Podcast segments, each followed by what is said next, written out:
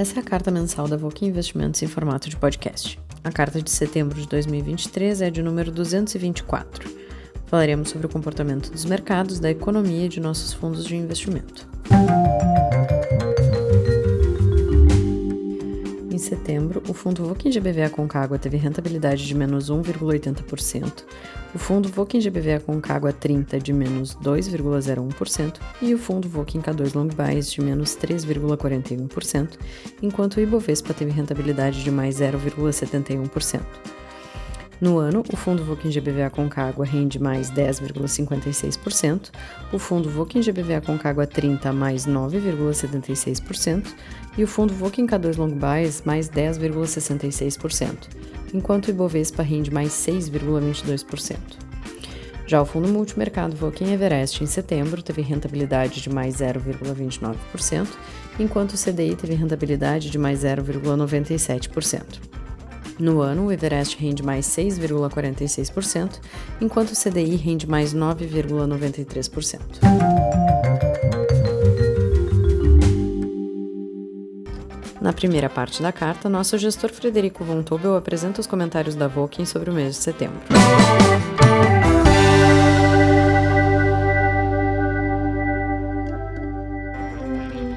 Olá a todos, Frederico Von Tobel falando para a carta mensal da Volkswagen Investimentos de setembro de 2023.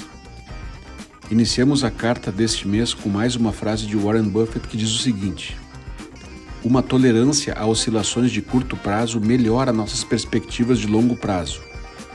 Na linguagem do beisebol, nossa medida de desempenho é a porcentagem de slugging, que significa o número total de bases alcançadas por vezes que o jogador está no bastão e não a média de rebatidas. Prezados co-investidores, traduzindo para a linguagem futebolística brasileira, o que Buffett quer dizer basicamente é que o desempenho de um jogador é melhor medido pelo número de gols por partida do que pela média de chutes a gol por partida. Em outras palavras, um jogador que faz um gol a cada duas partidas é melhor do que um jogador que chuta muito mais a gol, mas faz um gol a cada cinco partidas. Paralelamente, na linguagem do mercado financeiro, não são os resultados trimestrais ou notícias diárias e as oscilações que isso causa, mas sim os resultados consistentes ao longo do tempo que importam. A única certeza que temos é que no mercado os preços oscilam por razões diferentes no curto prazo, mas no longo prazo são os resultados das empresas que farão com que o seu real valor apareça nos preços de suas ações. Sobre o mercado mundial, em setembro ele continuou apreensivo e num modo de maior aversão ao risco. O alerta do Banco Central americano de que os juros podem ainda não ter atingido o pico do ciclo de alta mexeu com a liquidez global. A economia resiliente, com o mercado de trabalho aquecido e a inflação longe da meta, podem fazer com que o Fed, Banco Central americano, aumente ainda mais ou simplesmente mantenha as taxas de juros altas por mais tempo. Na última semana, o rendimento de um Treasury de 10 anos americano atingiu 4,56%, seu, seu nível mais alto desde outubro de 2007. Como essas taxas de juros nos Estados Unidos são a principal referência para investidores globais, esse juro alto impacta não somente a economia americana, mas toda a economia mundial.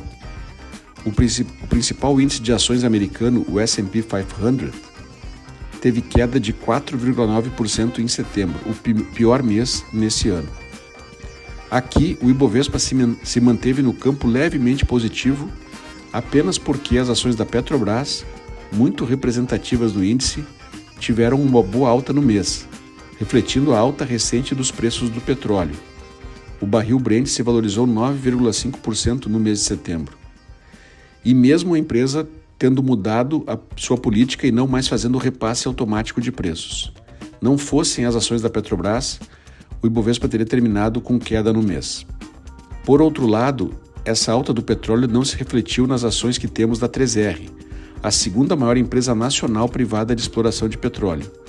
Talvez pelo fato de que a 3R ainda esteja em um momento de ampliação da produção, mas é nela que vemos um upside potencial maior de valorização maior do que o da Petrobras no longo prazo. Sobre a alta do petróleo, desde que a Arábia Saudita anunciou em julho o corte de produção em 1 milhão de barris por dia, o barril Brent subiu de perto dos 75 dólares para 95 dólares por barril. E em setembro, reforçando essa restrição global de oferta, a Rússia, grande exportador, anunciou limitar os seus volumes exportados de gasolina e diesel para reduzir preços no seu mercado interno.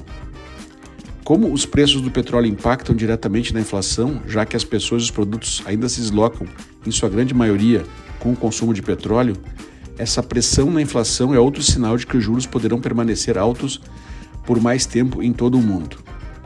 E as dúvidas quanto à retomada do crescimento chinês pós-Covid também têm impactado os países emergentes, exportadores de commodities como o Brasil, grande exportador de minério de ferro, soja, café, milho, carne e celulose. O dólar comercial começou setembro valendo R$ 4,92 e terminou nos R$ 5,00, uma valorização de 1,6% frente ao real. Investidores estrangeiros diminuíram, mas mantiveram retiradas da bolsa brasileira. Até o dia 27 de setembro, o déficit era de 1,14 bilhão de dólares, mas no ano o saldo segue positivo em 9,7 bilhões de dólares. E enquanto o Fed manteve os juros entre 5,25 e 5,5 ao ano, o maior patamar desde 2007, o Banco Central do Brasil cortou a taxa de juros de 13,25 para 12,75 na última reunião do dia 20 de setembro.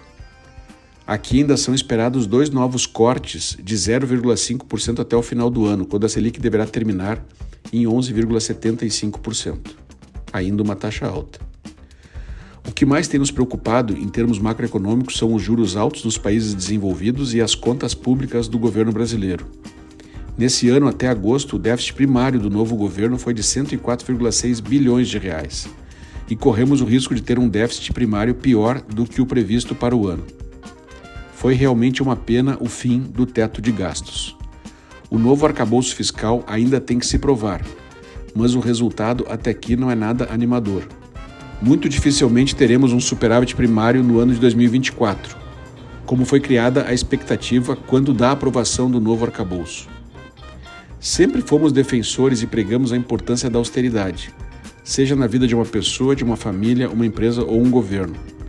Abraham Lincoln já dizia no século XVIII: Não criarás a prosperidade se desestimulares a poupança, não ajudarás o assalariado se arruinares aquele que o paga. Benjamin Franklin dizia no século XVII: Cuidado com as pequenas despesas, um pequeno vazamento vai afundar um grande navio. E Salomão, rei de Israel, no século IX a.C., dizia o seguinte: Os planos do diligente tendem à abundância, mas a pressa excessiva à pobreza. Infelizmente, hoje são poucos os políticos que pensam e agem assim, e poucas as pessoas que entendem a importância de o governo começar dando esse exemplo. Já que os governos não ajustam as suas contas, as contas vão ajustando os governos. Do ponto de vista das empresas em que temos investido, temos buscado as melhores oportunidades de distorção entre preço e valor, considerando as perspectivas de geração de caixa do universo das empresas que analisamos e acompanhamos. Temos uma carteira diversificada, evitando a exposição concentrada em uma empresa ou um determinado fator de risco. Desta forma, também seguimos os ensinamentos, os ensinamentos do rei Salomão, que foi o homem mais rico de seu tempo e que dizia: empregue o seu dinheiro em bons negócios e com o tempo você terá o seu lucro. Aplique-o em vários lugares e negócios diferentes, porque você não sabe que crise poderá acontecer no mundo. Além de aplicar em negócios diferentes, é importante alocar em bons negócios e que possam ser comprados com desconto em relação ao que vão gerar de retorno para os seus acionistas. Sempre gostamos de lembrar que nem sempre um bom negócio é um bom investimento tudo depende do preço pago e o grande segredo é comprar bem. Sobre nossos resultados, apesar do segundo mês negativo, seguimos positivos no acumulado do ano, com nossos fundos de ações Volkin GBV Concagua e Volkin K2 com rentabilidades de mais 10,55% e mais 10,66%, respectivamente. Estamos melhores do que o Ibovespa, que é a média do mercado, com um alfa bem positivo acima do Ibovespa até aqui e com o nosso fundo Volkin Everest é, com uma rentabilidade adequada, apesar do ano difícil também para os fundos multimercados. Desejamos a todos um ótimo mês de outubro, com muita sabedoria, saúde e paz, e obrigado por investirem junto conosco. Um abraço.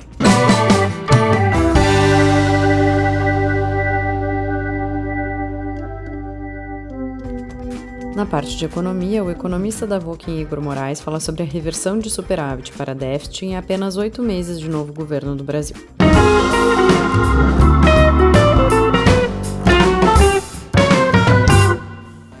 A frase uma peça de ficção científica foi adotada no Brasil para caracterizar a funcionalidade dos orçamentos públicos em qualquer esfera, seja nos municípios, estados ou na União. O fundo de verdade nessa frase tem relação com anos de inflação alta, que realmente tornava a tarefa de elaboração e concretização dos orçamentos anuais uma ficção. Se era difícil prever um mês, se imagina o ano inteiro. Tudo bem, o Plano Real facilitou a vida dos planejadores mas ainda deixava uma porta aberta, a da baixa regulação. A Lei de Responsabilidade Fiscal veio para colocar um freio ao disciplinar os gastos públicos, concedendo mais notoriedade ao que estava previsto. Um emaranhado de regras e processos a serem cumpridos pelas instâncias, em especial a obrigatoriedade de provar a origem das receitas. Nos anos que se seguiram, a frase acima não cabia mais para representar o orçamento público. Porém, o jeitinho brasileiro foi mais forte, e uma das brechas encontradas para driblar as regras foi exatamente na premissa do que se esperava para o ano seguinte. Bastava dizer que o PIB ia crescer bastante, que, com isso, a estimativa de receita seria elevada e abriria a possibilidade de colocar mais gastos sem se incomodar. E assim foi feito.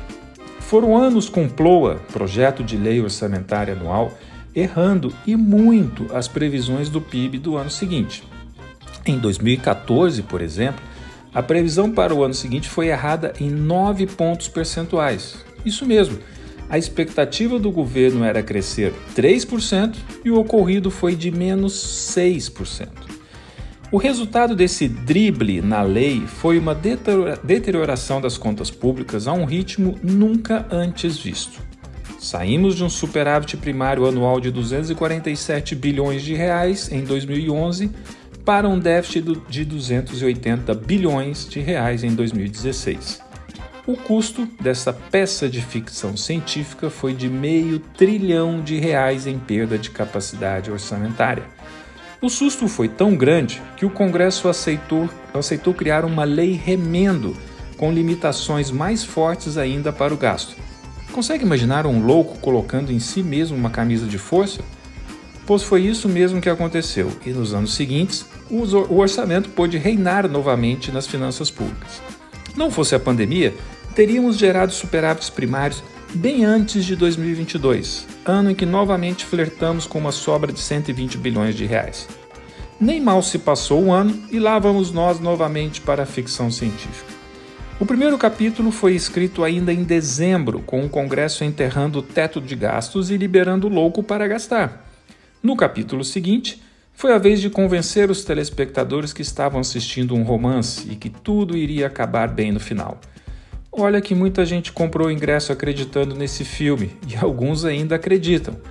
O capítulo seguinte foi marcado pelo choque de realidade ao sermos confrontados com os verdadeiros números da economia, com a reversão de uma sobra de 120 bilhões de reais para um déficit de 70 bilhões de reais em apenas oito meses. Seria um déjà vu?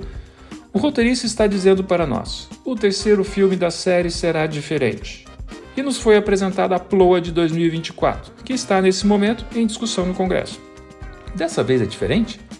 A PLOA projeta um PIB para o próximo ano de 2,26%, contra uma estimativa mediana da pesquisa realizada pelo Banco Central com analistas de 1,33%. Podemos ser simpáticos e dizer que o governo está apenas otimista com o Brasil. Mas ficção é ficção. E o terceiro filme parece ser uma versão piorada dos demais. Agora ele embute uma série de receitas fantasmas que chegam a 168 bilhões de reais e que dependem de uma combinação com a economia, com o judiciário, com os devedores de tributos e com o Congresso. Seria mais fácil combinar apenas com os russos. O orçamento também aponta uma redução dos gastos com RGPS, Regime Geral de Previdência Social, como proporção do PIB. E eu me pergunto, como conseguiram fazer isso com a projeção de um ganho real para o salário mínimo de 2,9%? E ainda com aumento no número de pessoas pedindo auxílios e aposentadoria, a população está envelhecendo. Sabia que para cada um real de elevação do salário mínimo, o déficit do INSS aumenta em 270 reais? Parece que tem partes desse filme que não são ficção, como a previsão de criar 47 mil novos cargos, funções e gratificações, e elevação de salário de servidores, que irão custar somente em 2024 a bagatela de 5,9 bilhões de reais. Parece que estou escutando a plateia gritando: Oh, o Leviatã voltou! Na verdade, a frase do título tinha que ser aplicada, aplicada ao Brasil, não ao orçamento.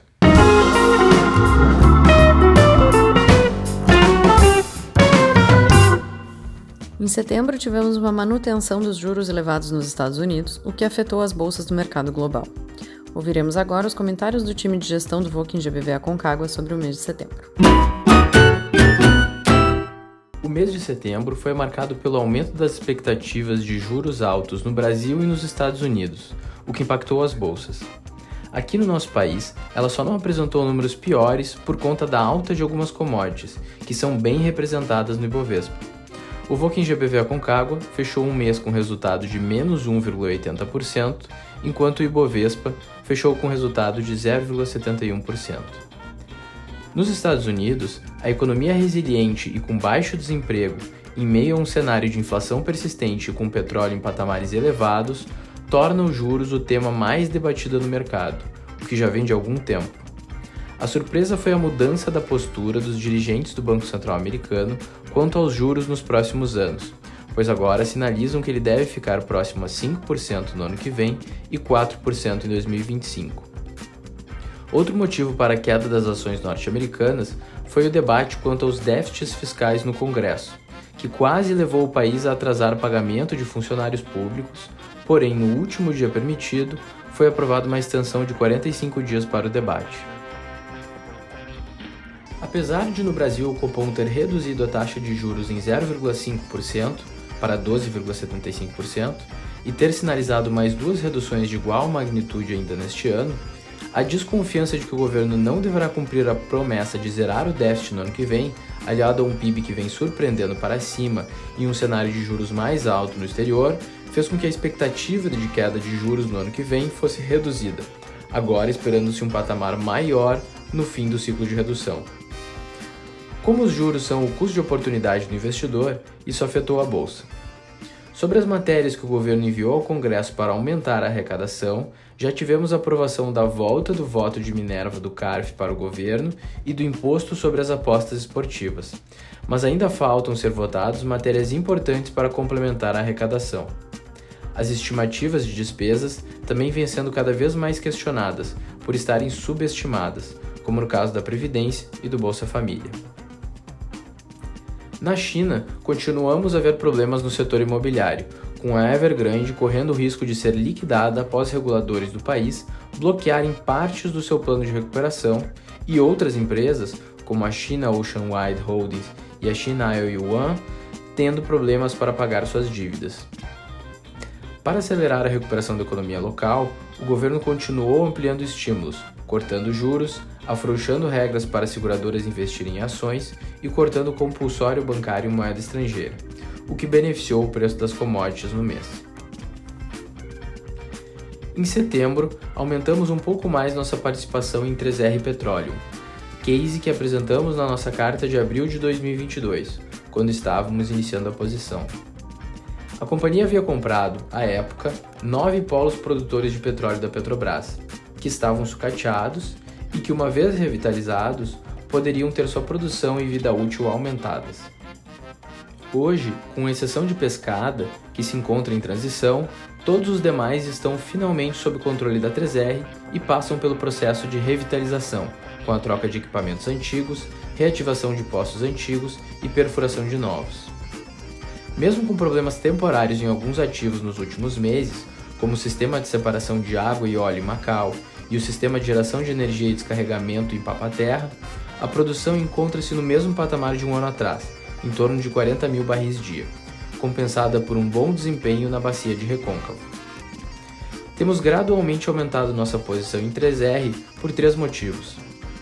Primeiro, o risco de cancelamento da compra do polo de Potiguar em função da troca de comando na Petrobras que durante o primeiro semestre deste ano apresentava grande possibilidade de se materializar, encontra-se descartado.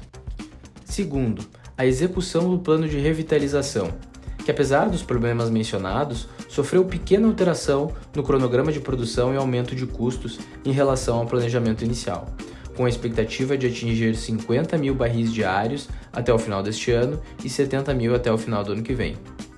Terceiro, visão da companhia orientada à execução do plano inicial e foco em rentabilidade, refletida na troca do CEO e nas discussões de otimização de portfólio, como a parceria com a PetroRecôncavo para aumentar o processamento de gás natural na unidade de Guamaré e a venda da operação de refino, que tem contribuição pequena para o resultado da companhia.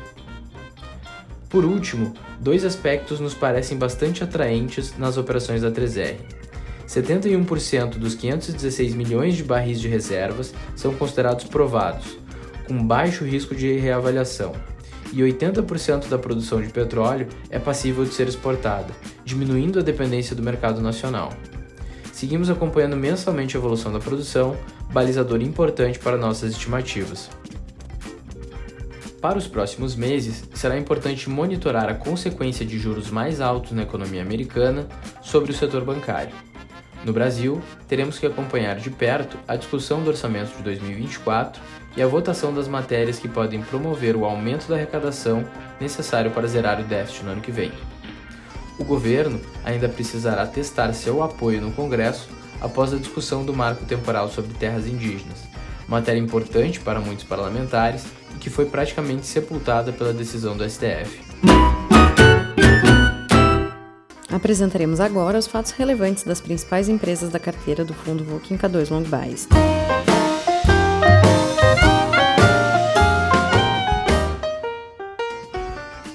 A Blau, em resposta a um novo pedido de tratamento excepcional referente ao percentual mínimo de ações em circulação exigido pelo novo mercado, recebeu autorização da B3 para que mantenha em circulação, no mínimo, ações correspondentes a 16,52% do seu capital social até a sua recomposição, prevista para acontecer em 31 de dezembro de 2024. Durante esse período, caso o free float ultrapasse esse percentual de 16,52%, não será permitida a redução até que se alcance percentual mínimo de 20%, conforme estabelecido no regulamento do novo mercado a Suzano informou que submeterá uma AGE em 31 de outubro de 2023 para deliberar a incorporação da MMC Brasil Indústria e Comércio, adquirida pela companhia em junho de 2023. Essa operação envolve a transferência de todo o patrimônio líquido da MMC para a Suzano, resultando em sua extinção. A companhia também anunciou a emissão de debêntures no valor de 2 bilhões de reais, os quais serão destinados integralmente para investimentos em geração de energia do projeto Cerrado. O vencimento ocorrerá em setembro de 2038, prevendo remuneração de IPCA mais 6,18%. A IOSP Maxium anunciou a emissão de debêntures no valor de 700 milhões de reais, com o prazo de vencimento de 5 anos a partir da data de emissão, ao custo de CDI mais 2% ao ano. Os recursos obtidos serão destinados ao reperfilamento dos passivos financeiros da companhia e para fortalecer sua posição de caixa o Açaí, comunicou a renúncia do Dr. Philip Alarcon ao cargo de membro do conselho de administração devido à venda da participação do antigo controlador da companhia. Com a vacância, foi eleito por unanimidade o Sr. Enéas César Pestana Neto como membro independente do conselho de administração, com mandato até a AGO de 2024. Além disso, ele foi nomeado para integrar o Comitê Financeiro e de Investimentos e o Comitê de Gente, Cultura e Remuneração da companhia. O Sr. Pestana traz vasta experiência no setor de varejo alimentar brasileiro, tendo ocupado cargos de destaque em empresas do setor, como Lopes Supermercados, Dia Supermercados e GPA.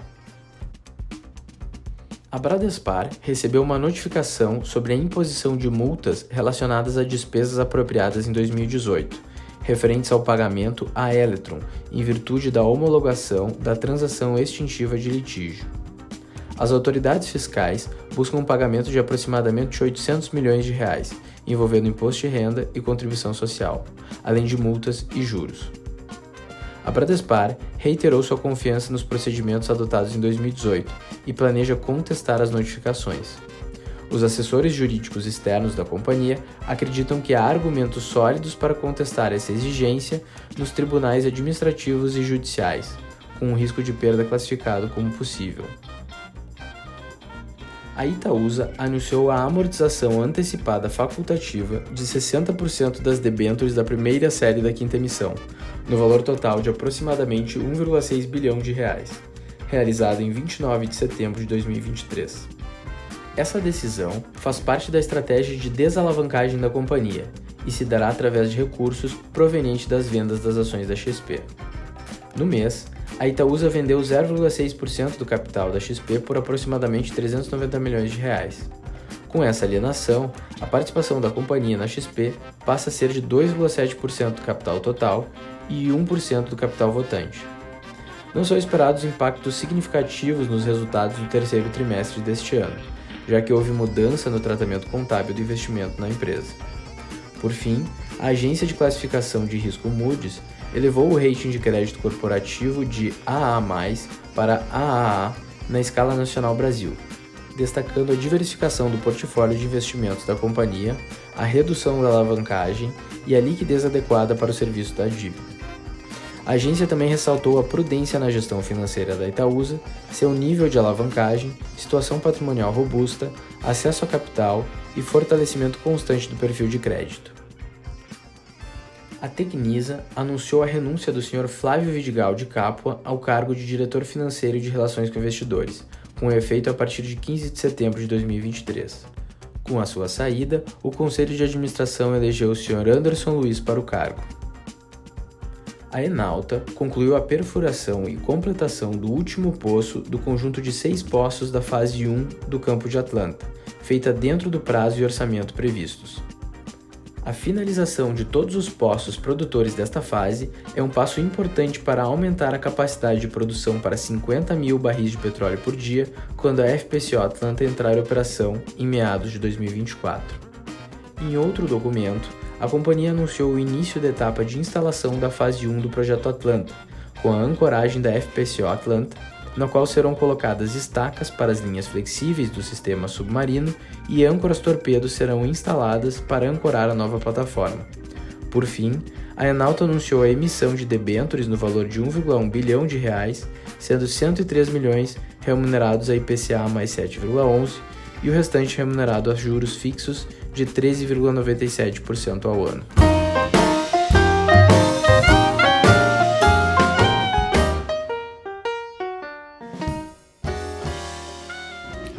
No último trecho de nossa carta, apresentaremos os comentários do Comitê de Gestão de Multimercado sobre o mercado e os fundos investidos pelo Voking Everest. Comitê de Política Monetária do Banco Central dos Estados Unidos optou por manter inalterada a taxa básica de juros na faixa entre 5,25% e 5,50% ao ano, reforçando a preocupação com a inflação e o objetivo de trazê-la de volta para a meta de 2%, porém ressaltando que os impactos do recente ciclo de elevação na taxa de juros ainda não tiveram efeito completo na economia real. Apesar de não ser descartado uma retomada do ciclo de elevação da taxa básica de juros, que tem ficado cada vez mais claro para o mercado é que os juros permanecerão elevados por mais tempo que previsto, levando a uma abertura na curva de juros futuros. O título americano público de 10 anos, uma das principais referências do mercado mundial de títulos, manteve um movimento contínuo de alta no mês e superou o patamar de 4,60%, o maior nível desde meados de 2007. O aperto monetário por um período prolongado traz novas preocupações sobre a magnitude da contração econômica gerada nos Estados Unidos, em um contexto de desaceleração em diversas regiões do mundo, principalmente China e Europa. Esse cenário com elevado grau de incerteza tem impactado diretamente os ativos de risco e dificultado as alocações. Para piorar a situação, o governo norte-americano esteve na iminência de um novo shutdown, assim como ocorrido em 2019, em que uma série de órgãos públicos paralisam suas atividades caso o orçamento para o ano fiscal seguinte não tivesse sido aprovado até o final de setembro. A aprovação ocorreu no Senado no sábado, dia 30 de setembro. No Brasil, permanecem as discussões acerca do problema fiscal, com o governo buscando alternativas de receita principalmente através de maior carga tributária, para cumprir suas metas. Porém, as negociações têm avançado em ritmo lento no Congresso, provavelmente por falta de acordos que viabilizem as votações em um país com nível de tributação já bastante elevado. Como não há perspectiva de corte de gastos pelo governo, e o tempo está passando para aprovar ainda este ano medidas de aumento de impostos com efetividade para o ano que vem, já se cogita inclusive a mudança da meta fiscal. No mês, o Comitê de Política Monetária do Banco Central do Brasil reduziu novamente a taxa básica de juros em 0,50 pontos percentuais, levando a Selic para 12,75% ao ano, e sinalizando um corte da mesma magnitude para a próxima reunião.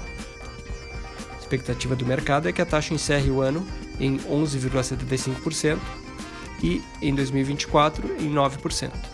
No entanto, o agravamento da situação fiscal no país ou um novo ciclo de alta de juros nos Estados Unidos podem interromper esse movimento de cortes.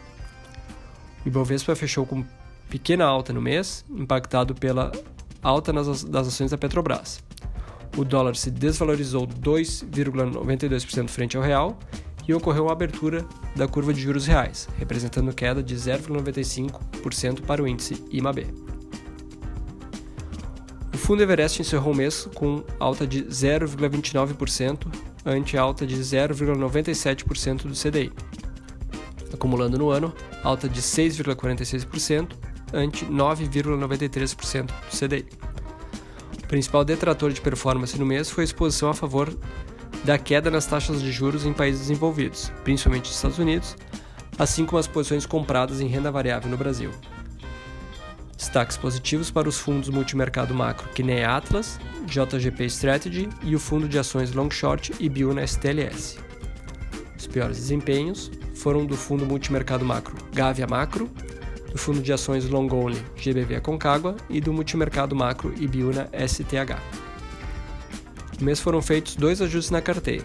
Resgate total do quantitativo Giant Sigma, fundo que estava com desempenho aquém do previsto e era uma posição pequena. Resgate total da exposição comprada em dólar em função da alta recente da moeda. Posição também pequena, mas com contribuição positiva em um período bastante curto.